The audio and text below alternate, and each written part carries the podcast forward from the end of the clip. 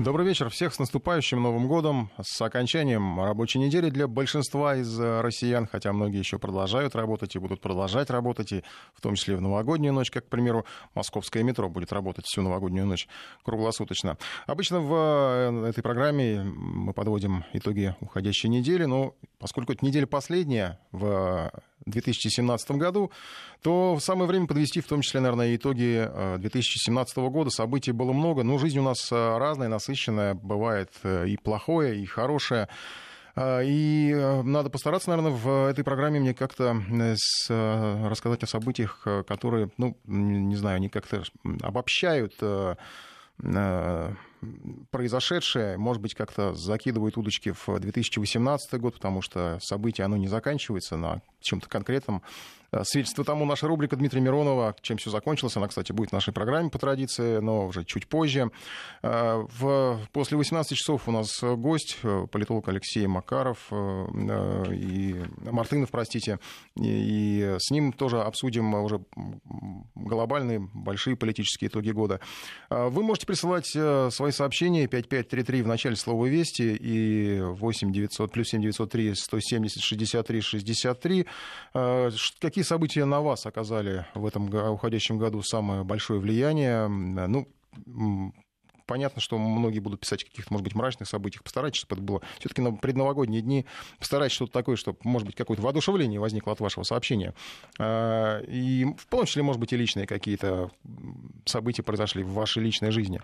А что касается всех нас, то ну, для России, безусловно, главное событие года — это подготовка к выборам. А, кандидаты сейчас еще продолжают проходить процедуру регистрации. Судя по всему, она не так уж сложна из того, что мы наблюдали буквально вот на, на днях, а, потому что Владимир Путин, когда подавал документы, потратил около 10 минут, ну и остальные кандидаты тоже не особенно там задерживались. В Центре разбиркоме я имею в виду. Документы, конечно, должны быть оформлены по всем правилам, там целый список, довольно большой, их надо, надо потратить время, чтобы собрать. Буквально накануне стало известно, я напомню, что уже официально зарегистрирован э, действующий президент России Владимира Путина, уже открыт специальный счет, с которого будут оплачивать расходы на его предвыборную кампанию. Это и подготовка агитационных материалов, и э, брошюр, и плакатов. В общем, э, ничего нельзя нельзя оплачивать из какого-то другого кармана, только с этого специального счета. Это касается всех кандидатов, которые уже зарегистрированы, которые еще будут зарегистрированы. По данным Центра избиркома, всего о своих политических амбициях заявили более 50 человек. Часть из них уже прошла процедуру регистрации. Григорий Явлинский, например, Владимир Жириновский, Борис Титов, Ксения Собчак. А, часть еще находится в процессе регистрации, ну, как, например, Павел Грудинин, если не ошибаюсь, он накануне приходил вместе со своим, ну, так сказать, шефом, можно сказать, хотя он не партийный, Зюганов не является ему шефом, но, тем не менее, наставником даже с цветами пришли, тоже подали документы. Э, что нового на этих выборах? Э, во-первых, нет упомянутого многие Нади Зюганова. Вернее, он есть, но вот лишь в качестве, так скажем, начштаба Грудинина. В этот раз он решил не баллотироваться и впервые за многие годы, потому что всегда он был в списках кандидатов. Я напомню, единственное, может быть, единственное, в 2004 году он не баллотировался. Явлинский, тут как раз обратная ситуация, это, можно сказать, новый старый кандидат. Он баллотировался всего дважды, это был 96 год, 2000 2000-е формально политику вроде бы как не покидал, а, и даже как-то из медиапространства он до конца не исчезал, но вот объективно почти все-таки ушел, наверное, из политики. Такое ощущение, по крайней мере, складывалось у многих, и даже у тех, кто его поддерживал. А, они как-то, может быть, даже разочаровались в том, что он ушел, тех, ну, из верных его сторонников. Вот он сейчас вернулся, посмотрим, что из этого получится. Владимир Жириновский, Владимир Вольфович, конечно, это уже традиция. А, казалось бы, что вот Зюганов такой бронзовый коммунист.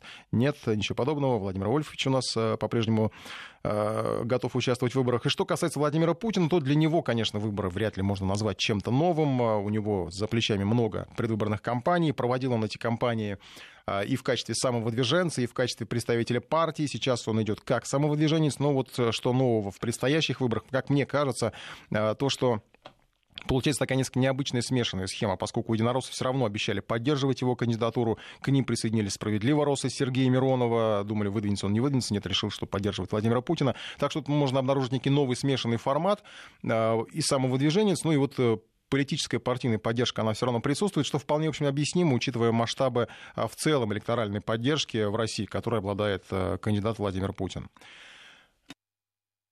Что касается событий, а, сейчас просто перечисляем их, наверное. Еще одно безусловное событие этого года, конечно же, это э, тоже недавнее, так можно сказать, подвели черту. Это итоги операции в Сирии, локализации конфликта, который, казалось, будет тянуться э, вечно. Примерно за два года, по-моему, чуть больше, российские военные обеспечили нейтрализацию экстремистов на территории страны, остановили расползание терроризма. И, ну и самое главное, обеспечили сохранность Сирии как государства, потому что если бы не вмешательство России, России. Сирия, безо всяких сомнений, ждала бы участь Ливии. Ну а Башара Асада, как мне представляется, либо повесили бы, как э, Саддама Хусейна, делая вид, что это законное возмездие, либо растерзали бы, как Муаммар Каддафи. Все эти кадры э, мы прекрасно помним, и трудно их забыть. Те, кто смотрел их, конечно. Тут надо особо отметить, что в новейшей истории э, России это первый случай такого прямого вмешательства России в э, подобный конфликт. Наши военные дали понять миру, что у нас есть не только дипломатические методы борьбы, которые мы, кстати, до последнего э, пытались и сейчас пытаемся применить к Сирии, если вспомнить, когда США, например, были готовы начать военные вторжения по поводу химоружия в Сирии. Это был главный такой формальный претензий к Башару Асаду. Именно наши дипломаты выступили посредниками тогда и остановили войну, но, как мы все помним, ненадолго если э, копнуть еще глубже, то э, все, в принципе, начиналось с традиционного экспорта демократии, как это было в других странах. 11 год, арабская весна, беспорядки в Египте, Тунисе. Я, кстати, там работал в те годы, прекрасно это помню. Э, Сирия попала в зону заражения этого вируса демократии. Начались теракты к 2013 году активно заявляют о себе уже радикалы, там уже и Аль-Багдади появляется, если вспомнить. Фактически это уже властная структура со своей валютой, со своими э, государственными структурами, министров там назначают, а занимаются, ну чем, а, распродажа памятников культуры, которые в том числе из Пальмиры воровали то, что не разбили, то продавали, работорговля. Э, Вашингтон при этом, если вспомнить, заявлял о поддержке так называемой умеренной оппозиции. На самом деле вся эта помощь, э, как гуманитарная, так и военная, э, тут же попадала в руки экстремистов. И продолжает, судя по всему, попадать, потому что буквально накануне, вот было уже в МИДе говорили, что откуда эти две, три ракеты, которые были выпущены по базе Хмеймим, соответственно, конечно, ПВО их остановили, но без какой-то поддержки извне, очевидно, что такого вооружения у боевиков бы не было. В 2015 году уже Дамаск был осажден. Опять же, мы так сейчас вспоминаем, э, даже не 17-й год, а вот то, к чем, что предшествовали, чем, какие события предшествовали этому 17 э, году. Дамаск был осажден, большая часть территории страны потеряна. Асад э, вовремя, в последний момент практически просит Москву вмешаться. Кстати, американцев, я напомню, никто об этом не просил. Они, как водится, конечно, вмешались. И до сих пор там находится. Лично мне абсолютно непонятно, на каких основаниях, и вряд ли какой-нибудь эксперт сможет это объяснить, потому что никакие международные структуры не давали таких разрешений. Тем не менее, база ИТАНФ, где э, уже неоднократно говорили, э, обитают э, экстремисты, существует. Российские военные оперативно в том же году, 15-м, развернули группировку. В конце сентября нанесли первые авиаудары. В начале октября бьют по радикалам из акватории Красного моря, Каспийского моря, прошу прощения. И в тот момент, пожалуй, в Пентагоне, наверное, испытали чувство близкие к шок, потому что все усилия по свержению Асада, во-первых, оказались напрасны, а, потому уже считали тогда дни фактически до падения Дамаска, и, наверное, самые нервные впечатления Запад получил от ракет «Калибр». Полторы тысячи километров до цели, маршрут проходил через воздушное пространство Ирака и Ирана по договоренности с этими странами. 11 целей уничтожены. Это была не просто бомбардировка, это была демонстрация силы. Тогда писали так э, западные СМИ, ведущие телеканалы, радиостанции. Э, что тут на самом деле отрицать, потому что действительно была демонстрация э, не столько силы, а эффективности российского оружия и способности разрешать подобные конфликты, когда уже дипломатия не работает. И, конечно, от этих калибров э, Пентагон, мне кажется, потряхивает до сих пор. А это тоже итог года. Россия показала э, неполную свою силу, а, но реальную мощь и на то, на что она способна, если другого выхода нет. А выхода на самом деле, конечно же, не было. Сирия исчезала буквально с карты мира, и там появлялось новое экстремистское государство. Ну и тем более была угроза прямая России потому что огромное количество, ну не огромное, но какое-то количество э, боевиков, которые там были, они через вербовщиков втянули в том числе и граждан России, которые могли вернуться к нам, как об этом говорил президент, и уже представлять угрозу здесь, внутри нашей страны. Ну и вообще, если посмотреть, э, если бы Москва не остановила распад Сирии, э, наверное, всему бы Ближнему Востоку пришел конец в его нынешнем виде. Следующий был, без сомнения, Иран, э, и Россия вмешалась, во-первых, вовремя, во-вторых, показала, что является эффективным противовесом Западу. Потому что в следующий раз еще сто раз подумает, думает, стоит ли лезть в ту или иную страну. И, конечно, это не значит, что калибры и ВКС — это единственный метод решения конфликтов. Дипломатия была и остается главным инструментом, но когда надо вырвать больной зуб, приходится применять хирургическое вмешательство. А там, где, возможно, еще какая-то терапия, конечно, работают дипломаты. Терапевтические методы, например, на эти методы еще есть надежда в ситуации с Украиной. Во-первых, потому что Украина не представляет такой угрозы, как представляла группировка ИГИЛ в Сирии. Ну во-вторых, потому что там действительно идет гражданский конфликт без активного участия международных террористических организаций. А такие конфликты принято все-таки решать путем переговоров, что сейчас и происходит. И результаты, надо признать, есть. Вот к концу года была достигнута договоренность об обмене пленными. Это тоже такой большой позитивный итог года. Сотни людей все-таки смогли вернуться домой к Новому году. И опять же, благодаря посредничеству российского президента и патриарха Московского всея Руси Кирилла. Сейчас уже говорят о подготовке второго этапа. Будем ждать.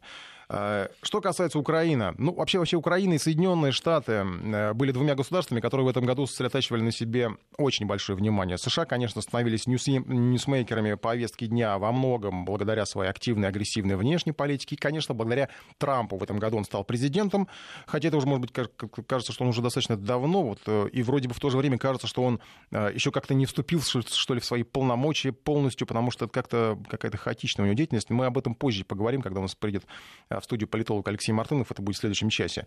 Украина оставалась в топе новостей уже по традиции в связи с затянувшимся конфликтом на Донбассе, в связи, конечно же, с Михаилом Саакашвили, который, э, казалось бы, потерял все свои посты, потерял гражданство. Все говорили уже о его депортации в Грузии, где у него там уголовное дело. А он очутился в Киеве, едва не устроил новый Майдан. Конечно, уровень этого, э, ну, не все согласны с тем, чтобы называть его политиком, но вот уровень такого политика, он, в соответствует вообще тем персонажам, которые находятся у власти, включая Петра Алексеевича Алексеевича Порошенко.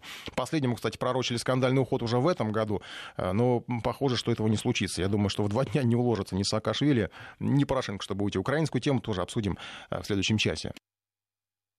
Э, Еще тема года, она неприятная, но без нее никуда. Это, конечно, допинг. Уже мои коллеги обсуждали до меня его в эфире. И еще более для многих, наверное, неприятная, даже раздражительная уже фигура Григория Родченкова. Сегодня, кстати, в прессе появилось восхитительное интервью его адвоката Джема Уолдена. Я сейчас вот его процитирую прямо. Могу сказать следующее. В тот момент, когда русские не заняты обвинениями США в причастности к допингу и Родченкову, они за закрытыми дверями лоббируют экстрадицию Родченкова в Россию. Ну, в принципе, ничего удивительного нет. Россия требует экстрадиции Родченко. Почему бы нет, если здесь у него заведено уголовное дело? Э, может требовать. Э, и продолжать адвокат. Если им это удастся, то Родченкова ждут пытки и смерть. Вот такая страшная у нас страна, которая собирается заковать в цепи, сжечь огнем э, и металлом, и смолой поливать Родченко, в общем, пытать буквально в средневековое государство. Речь, конечно, идет об уголовном преследовании бывшего главы антидопинга, я бы назвал его так, бывшего главного антидопингового лаборанта в России. И в Следственном комитете вполне логично хотели бы спросить у него, как так получилось, что он отвечал за антидопинг допинг, отвечал за тесты, потом сбежал в США, получил какие-то там деньги, какие-то привилегии, а потом еще оттуда обвинил Россию в тотальном применении допинга. И понятно, что он боится экстрадиции, э, понятно, что США вряд ли, конечно, его вытадут, по крайней мере, на этом этапе, но, с другой стороны, он свою миссию уже выполнил, в принципе, почти не нужен, разве что до Олимпиады его можно было бы, наверное, поддержать, э, но по факту это уже практически отработанный материал. И Родченков это, мне кажется, ну, если не понимает еще, то должен начать понимать, потому что он уже жаловался, что денег у него мало, видимо, кончился гонорар за ту клевету, которую он э, высыпал в медиапространство. Теперь вполне можно себе представить, что при определенных обстоятельствах его могут просто выкинуть из Штатов. Сейчас, конечно, он еще отыгрывает определенную роль, помогает рисовать образ страшной России. Не он один это помогает. Ну, иначе зачем тогда слова его адвоката о пытках и смерти, потому что это тоже такая вот игра, э, большая игра игра, в которую втянут э, Родченков. Э, пока что он часть вот этой большой антироссийской кампании, но его эффективность, она с каждым днем э, с каждым днем падает. Не хотелось бы об этом говорить, наверное, перед Новым годом, но не исключено, что его могут отработать до конца, превратив в жертву, если вспомнить того же депутата, экс-депутата Вороненкова. Его, в принципе, использовали его смерть как очередное русофобское такое антироссийское антироссийский фонд, да, вот это был, вот он был отыгран, можно сказать, до конца в э, целях э, атаки на Россию. Не исключено, что и с Родченковым может произойти э, то же самое. И тут уже не факт, что в следующем году он сам не запросится в Россию-то. Уж лучше, наверное, отправиться в Следственный комитет, чем стать жертвой тех, кто использует его в большой игре. Но тут уже многое зависит от того, с кем он там вообще связался, кто его опекает и насколько готовы далеко зайти эти люди. И еще одна персона, которая действует, наверное, даже хитрее, чем Родченков, и использует свою личность для бизнеса, Вильнюса.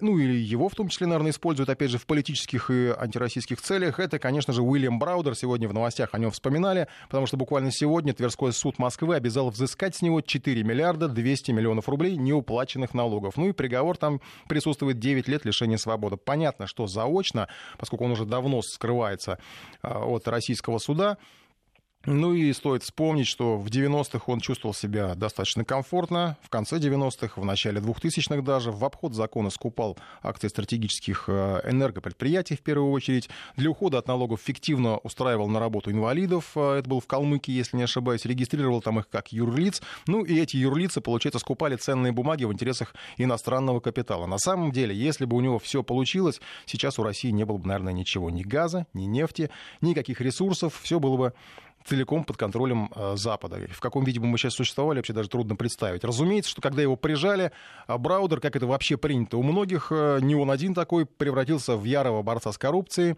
До сих пор, кстати, нет ясности. Ну, все-таки остались вопросы, почему погиб э, Сергей Магнитский. Была ли это трагическая случайность или халатность работников СИЗО, где он находился, или его сделали жертвой, чтобы раскрутить Браудера. Такие версии тоже были, поэтому вот в уме все-таки держим Родченкова. Так, спасибо за сообщение. Будем пытать Родченкова черной икрой. Э, к новогоднему столу. Э, что касается Браудера, то сейчас он находится в базе розыска Интерпола, но пока остается недосягаем для нашего правосудия. В Генпрокуратуре сегодня сообщили, что будут продолжать работу по экстрадиции этого гражданина. Э, и так или иначе, все эти персонажи, они помогают рисовать образ страшной России. У кого-то, как Браудер, это получается еще подработать на этом, поскольку человек, он не бедный, он из медиапространства не исчезает, дает о себе напомнить, дает напомнить прежде, прежде, прежде всего тем, э, ну, э, кто, э, скажем так, управляет большой мировой политикой, что вот его еще можно использовать, если захотите, пожалуйста, я вам еще многое расскажу про то, какая, какая Россия плохая. Вот Родченков тоже пытается это рассказывать, напоминать о себе, но у него это как-то не очень получается, как мне кажется, ну, поскольку, опять же, если вспомнить о том, что вот он жаловался, что денег у него мало, денег нет, и, к сожалению, вот не одни они такие существуют, Э, прям скажем, действительно существует, там, что, что это за жизнь такая, как у Родченкова, не знаю, сбежал из страны, а, и не знаю, будущего у человека фактически нет ведь, да, остался, прожил какое-то время на подачке от спонсоров и без надежды на будущее живет практически.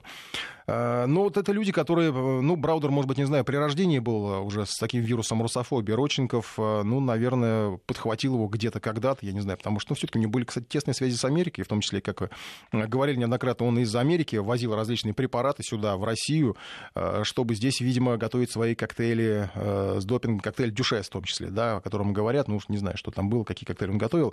Но вот этот вирус русофобии на Западе в уходящем году тоже это такой итог э, не совсем хороший, наверное, итог года. Он, к сожалению, не ослаб, а скорее разросся. Этот вирус уже довел ситуацию до абсурда. Ну и продолжить эту тему, наверное, может наш коллега Максим Каноненко, потому что у него показать абсурд всего происходящего получается как никогда отлично.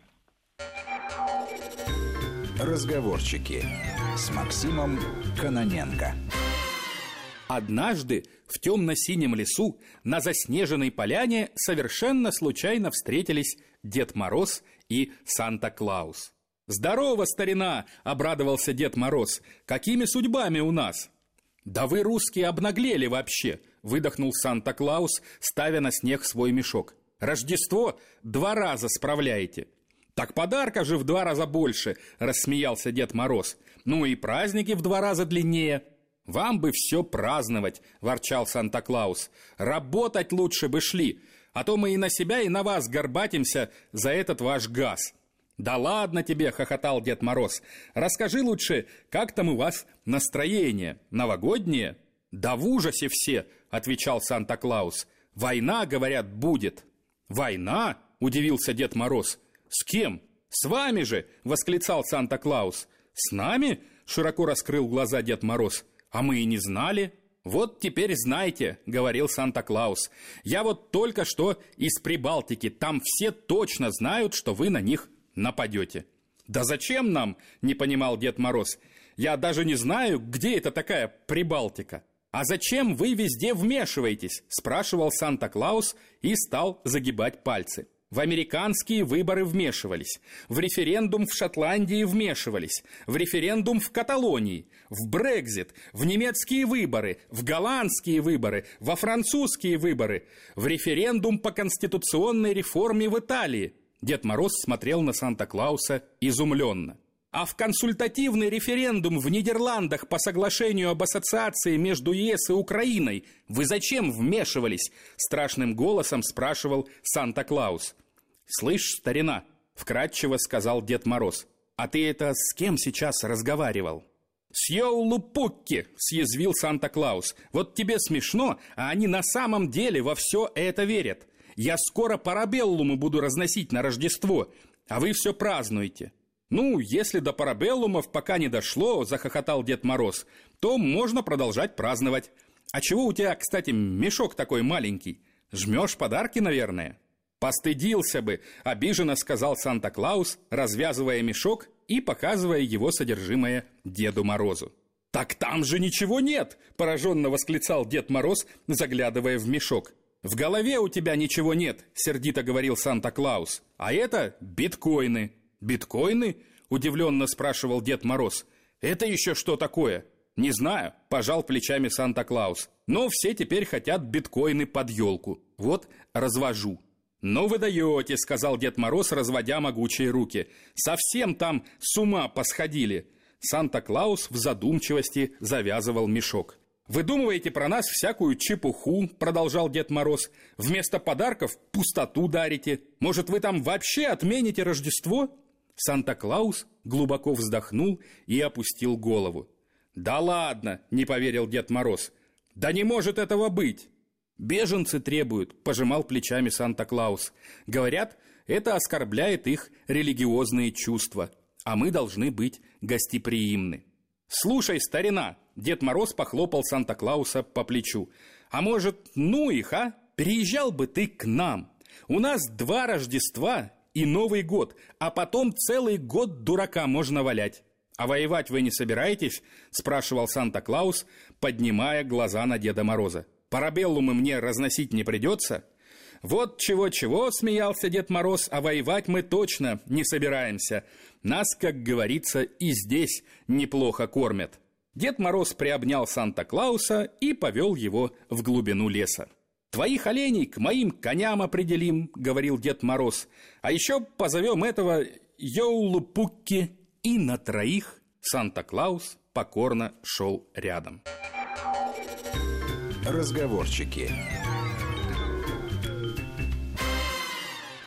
Еще события года по версии Натальи пишет нам «Спартак чемпион». Но это наши спортсмены, спортивный комментатор. Они подробно все это расскажут э, в эфире.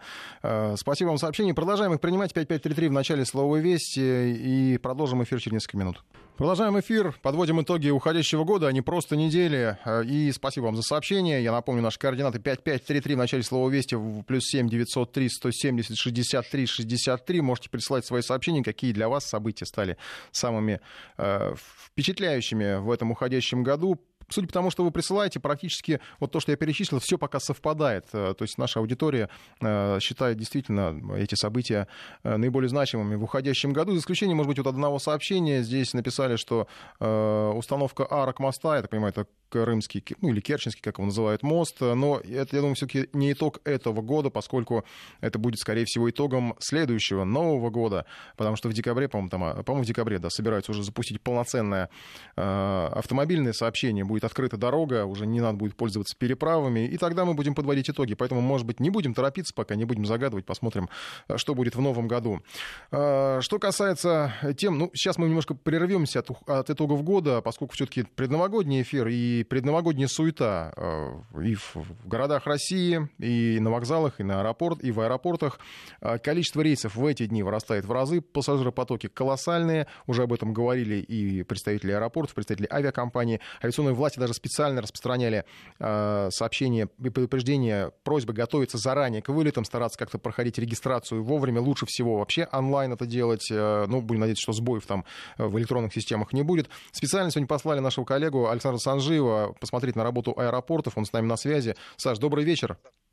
Да, Николай, приветствую. Э, ну, как там, битком набито или э, есть где продохнуть в, в аэровокзалах, в аэропортах? Нужно сказать, что все достаточно оперативно сегодня проходят э, через э, рамки металлоискателя, подходят к стойкам регистрации, но мне удалось пообщаться с э, теми, кто сегодня приехал в аэропорт Шереметьево для того, чтобы либо улететь куда-то, либо встретить своих родных. Естественно, все уже представляли и предполагали, что сегодня, завтра дни особенные. Очень много людей будет, поэтому многие регистрировались заранее на сайт сайтах, э, проходили онлайн-регистрацию, ну и сегодня, скажем так, оперативно а, все делали для того, чтобы не создавать очереди. Ну и нужно сказать, э, многие аэропорты выступили заранее с предупреждением, чтобы люди приезжали заранее а, за час до регистрации, но не за э, три часа до вылета для того, чтобы, опять-таки, не занимать места в очереди, не занимать а, вообще пространство в аэропорту. Ну и утром а, было э, людей э, мало, к вечеру, конечно же, поток возрос. Многие сразу же после работы а, сегодня отправились э, в аэропорт для того, чтобы улететь из Москвы. Ну и нужно сказать, что много людей не только улетает из Москвы а, за рубеж, много, наоборот, прилетает из разных регионов в Москву для того, чтобы здесь встретить а, Новый год, а, либо а, просто а, в виде экскурсии, либо у своих родственников. Ну и нужно сказать, что сегодня некоторые корректировки в движении воздушного авиасообщения э, внесла погода. Достаточно серьезный туман в районе аэропорта Шереметьево и других. Нужно сказать, что в самом Шереметьево рейсов задержано было мало, их там буквально по пальцам было посчитать, но если опираться на информацию с онлайн табло, но а вообще по данным а, сегодня диспетчеров, около 40 рейсов были задержаны из-за тумана. Так, по последним данным, два самолета, которые должны были приземлиться во Внукове и Домодедово, ушли на запасные аэродромы. Ну и между тем, по оценкам специалистов, пик э, нагрузки э, в аэропорты ожидаются еще больше сегодня, чуть позже вечером. И самый, конечно же, пик будет завтра когда люди, уже отдохнувшие после а, пятницы, а в субботу соберут все вещи и отправятся за границу.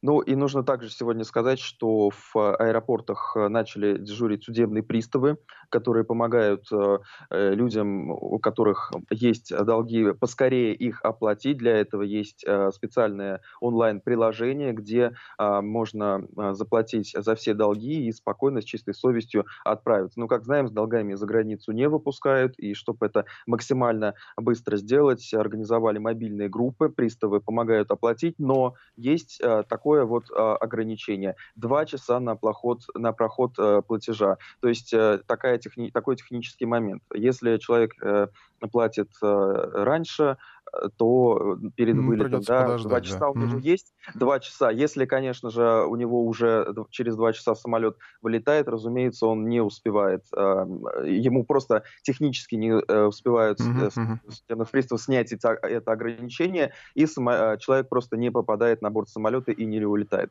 Поэтому, спасибо, Саш, спасибо большое, спасибо большое за э, обзор э, того, что происходит в аэропортах. Будем надеяться, что все успеют вылететь вовремя. Ну вот уж очень просит меня прочитать сообщение, главное событие этого года. Предлагал я лично сообщение, поэтому беру на себя ответственность. Рождение долгожданной доченьки, долгожданной, потому что старшему сыну 20 лет, младшему 13, теперь 6 сентября родилась дочка. Я вас поздравляю, потому что действительно личное счастье, оно всегда а, ярче и гораздо приятнее, чем все а, самые глобальные и важные события мира. Так что удачи вам в новом году. А, сейчас мы продолжим подводить итоги года, подводить итоги уходящего года. Ну, про, про авиаотрасль мы, наверное, еще поговорим, если успеем, потому что там тоже было много чего. А вообще, наверное, еще практически уже на биологическом уровне есть такая память э, э, кризиса экономического, который э, случился не так давно. Все помните прекрасно, как стояли в очередях люди в, в, за покупкой бытовой техники, за обменом валюты, потому что рубль упал. Весь год нам толдычили, что рубль тоже того гляди провалится, того гляди упадет. Все как-то ждали, там биткоины старались, по крайней мере, изучать, что это такое, может быть, туда лучше вложиться. У нас на связи сейчас профессор Российской Академии Народного Хозяйства и Госслужбы Константин Коричненко. Константин Николаевич, добрый вечер. Добрый вечер. Ну вот э, устойчивость рубля это что? Это чудо какое-то или это правительство хорошо поработало или, э, может быть, мы еще не, нам еще не надо успокаиваться? Как по-вашему? Ну, тут сразу несколько факторов. Во-первых, э, после любого кризиса, когда падает сильно национальная валюта, потом она какой-то период восстанавливается, растет. Да? Это у нас было там отчасти в 2015 году, в 2016. Но в 2017 году уже э, этим объяснить изменение курса нельзя. И здесь скорее все-таки э, вот тот, э, то ощущение стабильности, да, то понимание, что у нас и резервы не падают, и инфляция снижается, и несмотря на санкции, в общем, экономика более-менее работает, хотя и не растет. Вот, это дает ощущение в целом стабильности, в том числе стабильности рубля. А псих, вот. психологический фактор еще сохраняется? Для э, валюты? ну, психо, психологический фактор, он же э, связан с тем, что все-таки люди не боятся не абстрактно чего-то, а того, что было причиной. Да, в 2014 году причиной было падение цен на нефть. Вот. Мы видим, что сейчас цены на нефть не только не падают, а еще и растут. Да? Поэтому, собственно, в этом плане опасаться нечего. А другой фактор – это спекулятивные потоки, которые приходят и уходят. Ну, так, этот риск есть, но пока не в 2017 году, и, видимо, какое-то время в 2018 году он тоже не будет так сказать, сильно себя проявлять. Вот. Так что можно, конечно, ожидать, что рубль упадет, но пока для этого, в общем, каких-то объективных оснований нет. Ну, то есть все будет продолжаться, наверное, в следующем году так. Опять будут какие-то прогнозы пугающие такие, что вот-вот вот сейчас, а рубль вот нате вам покажет, что ну ничего, не, не дождетесь. Так что ли получается? А, ну, не то, чтобы думаю, я этого жду, первый... упаси Боже. Первые прогнозы будут, э, скорее всего, к марту, поскольку э, очень много сейчас спекуляций на тему того, что под наши выборы американцы ведут какие-то новые санкции, это приведет там таким вторым, третьим, пятым, десятым нехорошим последствиям, от этого пострадают все, в том числе и рубль. Но я думаю, что тоже этот риск, он существует, конечно, он сильно преувеличен. Вот. А если говорить более долгую, то существует два серьезных риска. Первый это э, само собой нефть, да, и мы ожидаем в 2018 году, что вот э, ОПЕК плюс, который ограничил добычу, скорее всего, будет завершаться. И второе, это самое главное, на самом деле, зависящее от нас, это рост нашей экономики. Если мы не найдем э, способ, механизмы, как сделать, чтобы экономика быстрее росла, э, то рубль будет постоянно находиться под угрозой, потому что если экономика не растет, деньги вкладывать некуда. А если вкладывать некуда, значит их начинают куда-то выводить и это будет влиять на рубль. Но пока до этого, еще раз говорю, далеко, но все равно проблему решать надо. Mm-hmm. Спасибо вам большое. Профессор Российской Академии Народного Хозяйства и Госслужбы Константин Корейченко э, помог нам разобраться, что происходит с рублем, потому что, ну, действительно, пессимисты прямо с пены у рта доказывали, что нас ждет все самое худшее. На самом деле, пока, слава богу, все в порядке. Вот присылают сообщение, а что это? Доллар, евро, биткоин? Не догоняем. Вот именно потому, что не догоняете, я так представляю, поэтому, наверное, с рублем и все в порядке, потому что вас э, не особенно волнует э, все э, постороннее. Я думаю, что не буду отбирать хлеб у моих коллег, которые придут в эфир после 7 часов. Никит Кричевский, народный экономист, я думаю, что он более понятно и подробно сможет объяснить э, гораздо лучше меня, безусловно, э, что там у нас с валютами. А что касается событий уходящего года, сейчас вернемся вот к авиаотрасли, потому что для авиаотрасли эм, год был непростым. Э, все прекрасно помнят, как исчезала Трансайра, это было еще задолго до 2017 года. У меня, кстати, там работают, работали знакомые, и для них это было тоже очень непросто. И сейчас, правда, слава богу, все наладится, они в Аэрофлот перешли. В этом году случилось потрясение с Вимави, не самое приятное. Возникли проблемы проблему. Там была первая волна, вроде бы остановили, э, потом новая, и уже тысячи людей по всему миру зависли в аэропортах. Э, делали мы много сюжетов на эту тему, и наша корреспондентская сеть подключалась. В общем, было мало приятного. Э, чтобы разрешить ситуацию, потребовалось вмешательство президента и правительства. Ну а дальше уже всплыли совершенно неприятные факты о том, как работают авиакомпании. Пришлось в том числе смотреть, как законы можно поменять. Об этом мы поговорим после небольшого перерыва. Продолжаем эфир. Что касается итогов для авиаотрасли этого года, то, в общем, благодаря Вимаве стало понятно, почему возникают все эти проблемы. И стало, ну, такое, может быть, конечно, откровение запоздало, но, тем не менее, оно заключается в том, что э, авиакомпании работают по схеме пирамид. Поступающие деньги уходят на оплату уже старых долгов, оплачивать текущие расходы некому, э, не на что, они сразу превращаются в долги. В итоге все это как снежный ком нарастает, ну и потом следует крах. Сейчас следствие продолжается. Есть подозрения, по крайней мере, они были озвучены, что э, руководство попыталась даже выводить средства за рубеж перед тем, как бизнес рухнул. Ну и до сих пор еще не решена проблема с бывшими сотрудниками Вимавия. Им должны зарплату на полмиллиарда рублей, по этим долгам тоже возбуждено уголовное дело. Вот нам присылают сообщение, что касается авиаотрасли. Был позитив первый полет МС-21 и двигатель второго этапа для Су-57. Действительно, да, я стараюсь говорить не только о каких-то проблемах и плохом. Что касается экономических еще составляющих, тоже я немножко затрону, не буду подробно, просто потому что у нас, э, я напомню, все-таки впереди Никита Кричевский будет после семи. А в экономике темой года, наверное, стала э, не всем понятной, как вот вы прислали сообщение, штука как биткоин. За год его курс взлетел в разы, кто-то стал даже миллионером, э, успел, а кто-то даже миллиардером. Кто-то вкладывал последние деньги и терял все. Говорят, даже были самоубийства, по крайней мере, по новостям у нас это проходило. Но эта истерика вокруг криптовалюты, она тоже стала такой характеристикой этого непростого года. На грани уже безумия стали продавать майнинговые фермы, горели дома от перегрева этих ферм. И в целом, наверное, человечество как никогда близко в этом году подошло к мечте бездельника, сидеть, ничего не делать, а какая-то машина будет для тебя собирать э, деньги. Даже в Минфине уже задумались о биткоине, что как-то надо обложить налогом тех, кто его собирают, э, оформить их как ИП, но пока это все там, скажем так, скажем так вилами на воде э, писано. И непонятно, надолго ли все это, потому что уже в следующем году, говорят, он может взлететь, а может и к концу года рухнуть аж до тысячи долларов, а потом еще добавили негатива мнение экспертов о том, что биткоин вообще ничего не стоит, ноль это просто все, ничего, ну, пустышка. А, и как-то после этого сразу курс пошел вниз. А, так что, наверное, те, кто покупал биткоин, сейчас ругают тех, кто заявил, что биткоин это пустышка. А, ну, еще, а если о деньгах говорить, то в этом году у нас появились, я напомню, купюры новые, 200 и 2000 рублей, деньги с изображением Крыма и Владивостока. Впервые попали в оборот они еще в октябре. Немногие их видели. Буквально на этой неделе уже началось их массовое обращение. Так что э, до конца года и в начале следующего ищем в банкоматах э, практически как биткоины ищем или как покемонов, э, тех, кто еще не встречал их в своих кошельках, ищем в кассах магазинов. Еще из итогов года я не могу не упомянуть про технологии. Э, на самом деле там много, э, конечно, событий, но вот из э, тех, кто, что на памяти, это бионический глаз, опробован на двух незрячих пациентах был. Разработка российских медиков, Центр офтальмологии Российского национального исследовательского медицинского университета имени Пирогова. Мне кажется, это достаточно такой большая работа.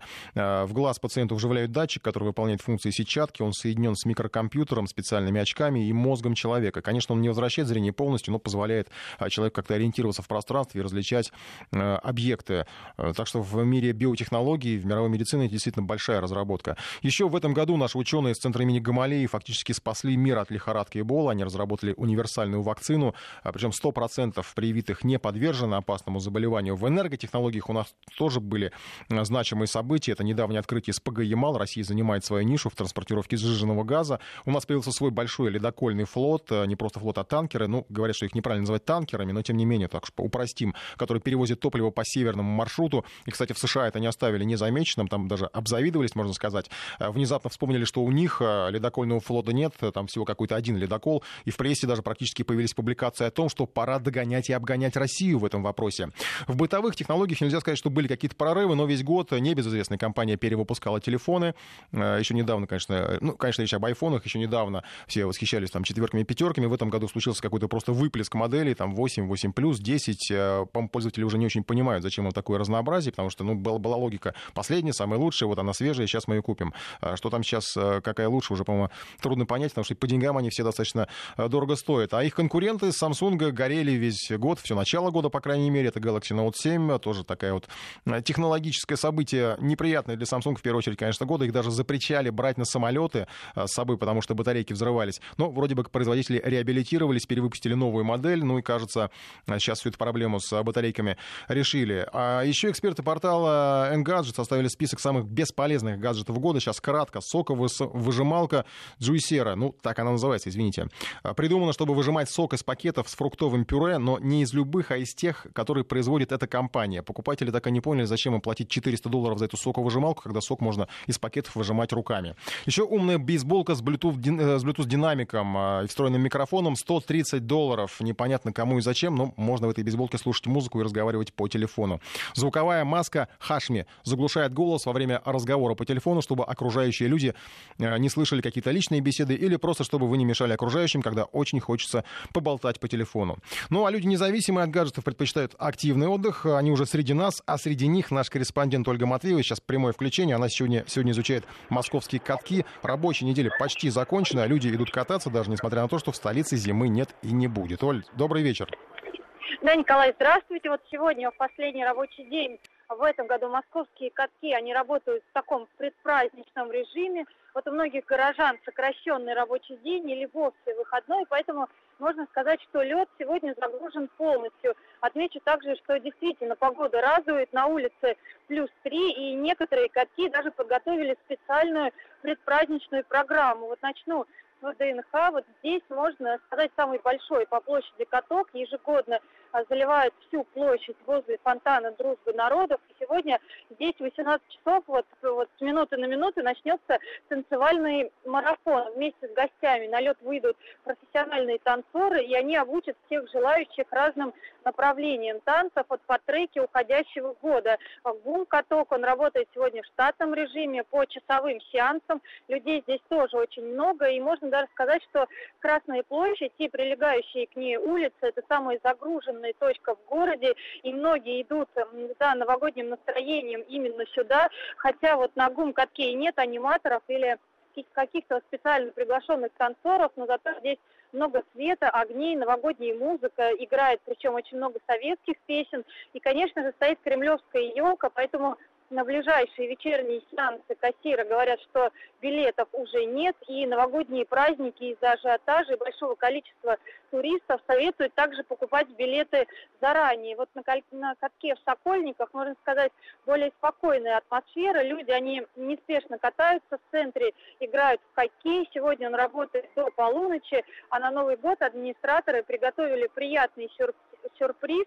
Вот 31 декабря с 10 часов вечера и до 3 часов ночи каток будет работать бесплатно.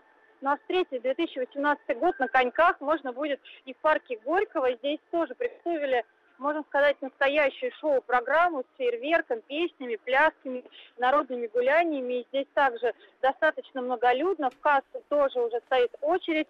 Каток имеет такую форму змейки, а не привычного круга, поэтому любители прогулок, именно прогулок на коньках, они едут сюда. Вот mm-hmm. на катке уже началось лазерное шоу, а по периметру также расположены. Ой, спасибо цветовые... большое, у нас мало времени, спасибо. Спасибо сотрудникам катков, которые будут работать на новогоднюю ночь. Сейчас у нас рубрика «Чем все закончилось».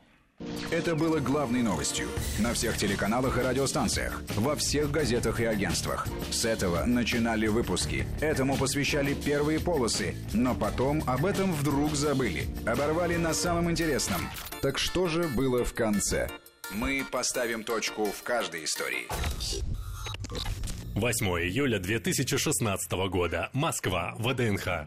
Корреспонденты газет и телеканалов о чем-то разговаривают друг с другом. Операторы выставляют камеры. Вокруг собираются сотни зевак. Все ждут нашего героя. Кажется, он там позавтракал, скоро должен быть. Звезда всероссийского масштаба. Его программа расписана поминутно. Сначала автограф-сессия для поклонников, затем закладка именной звезды. После этого нужно выбрать невесту из восьми претенденток. И в завершении вечеринка, где будут играть его любимые песни. Ничего необычного, просто день рождения главного главного козла страны. Чем все закончилось? Эпизод шестой. Тигр Амур и козел Тимур. Тигр Амур и козел Тимур. В Приморском сафари-парке никакой межвидовой дружбы, конечно, не планировалось. Привели тигру еду и ждали, что он будет ее есть. Амур уже и собрался, но кушанья вдруг попыталась дать отпор, выставив врага. Дикий кот решил, что вообще-то не такой он и голодный, и принял козла уже как гостя. Того за проявленное бесстрашие назвали Тимур. Ребята ладили, несмотря на то, что один мясоед, а другой веган. Делили вольер, вместе гуляли. Козел, почуяв безнаказанность, даже спал на тигриной кровати. Амуру приходилось проводить ночи на крыше своего домика. И в какой-то момент они проснулись знаменитыми. Пока журналисты со всей России приезжали делать репортажи, остальные гадали, съест или не съест. Насколько хватит хищника? По периметру вольера расставили веб-камеры, чтобы показать, это реалити-шоу не про голод, а про дружбу, пусть и странную. Неожиданных союзов в животном мире более чем достаточно. Когда утка заводит себе собаку, когда олененок, насмотревшись диснеевских мультфильмов, играет с кроликом, когда кот отдает предпочтение совам. Но чтобы хищник и его добыча – случай один на тысячу. Поэтому неудивительно, что люди, те, которые деятельные, решили увековечить эту историю. Южнокорейский режиссер начал съемки фильма о дружбе тигра и козла. Премьера мюзикла про Амура и Тимура состоялась в Хабаровске. Тигр Амур и козел Тимур снялись в рекламе. Московский скульптор представил макет памятника неразлучным животным. О двух друзьях напишут детскую книгу. Как там они сейчас? Амур до сих пор на бескозлиной диете? А Тимур все такой же бесстрашный? Вообще вместе ли наши герои? Или жизнь поразбросала? Чем все закончилось? Однажды тигр все-таки покусал козла, нервы не выдержали. Дерзкий Тимур целый час его донимал, то рогом заденет, то наступит, то с пригорка столкнет. И Амур за такую фривольность решил наказать своего друга. Взял за шкирку, потрепал и бросил со склона. Урок оказался довольно болезненным. Козла пришлось везти в целую Москву, чтобы залечить все раны. Больше, конечно, душевные. В лазарете Тимур активно жевал траву и одуванчики, а также заводил знакомство с местными пони. А пока козел восстанавливался, в жизни Амура появилась женщина, тигрица Уссури. Так что после своего возвращения в сафари-парк Тимур оказался третьим лишним. Друзья разъехались по отдельным вольерам. С тех пор наши герои живут порознь. Амур с головой окунулся в семейный быт, а Тимур продолжает знакомиться с козочками, то благосклонно принимая их внимание, то бодая за склочный характер. 5 апреля 2017 года. Приморский сафари-парк. Тигренок Шерхан и козленок Тимурит оказываются в одном вольере. Их поселили вместе, надеясь, что ребята продолжат добрые традиции своих знаменитых отцов. Однако прекрасный их союз оказался недолговечным. На девятый день Шерхан схватил за ногу своего соседа. История не повторилась. Дмитрий Миронов, Вести ФМ.